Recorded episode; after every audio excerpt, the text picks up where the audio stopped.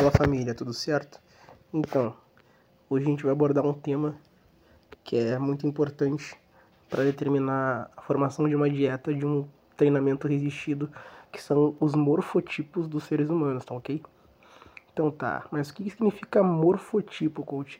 Então, morfotipo é o tipo genético do seu físico, tá? Ele vai implicar em diversos critérios baseados no biotipo, que é fundamental para para determinar o metabolismo de cada pessoa. Tá, Cult, mas quais são os morfotipos então?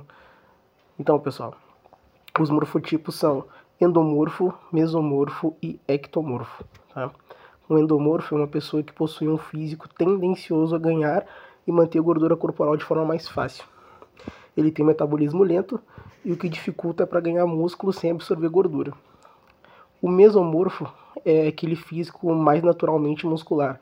É aquela pessoa que tem o físico ideal para ser atleta ela tem um desenvolvimento muscular muito elevado, o que vai implicar facilidade de perder peso ganhar massa muscular, com metabolismo mais rápido, em tese. E o ectomorfo é aquela pessoa bem mais magra, é aquela pessoa que tem um físico por natureza ser bem, bem magrinho mesmo, né? Que ela possui metabolismo muito ativo, acelerado, o que dificulta para ganhar peso. Ela tem um baixo percentual de gordura e realmente ela tem dificuldade para ganhar massa muscular. E o tecido adiposo dela é quase nulo, bem dizer. Por isso que essas pessoas realmente ela tem aquele biotipo para ser corredor, né? Em geral ela tem estrutura esquelética bem mais leve. Então, pessoal, fique esperto, mais uma dica do coach. Valeu!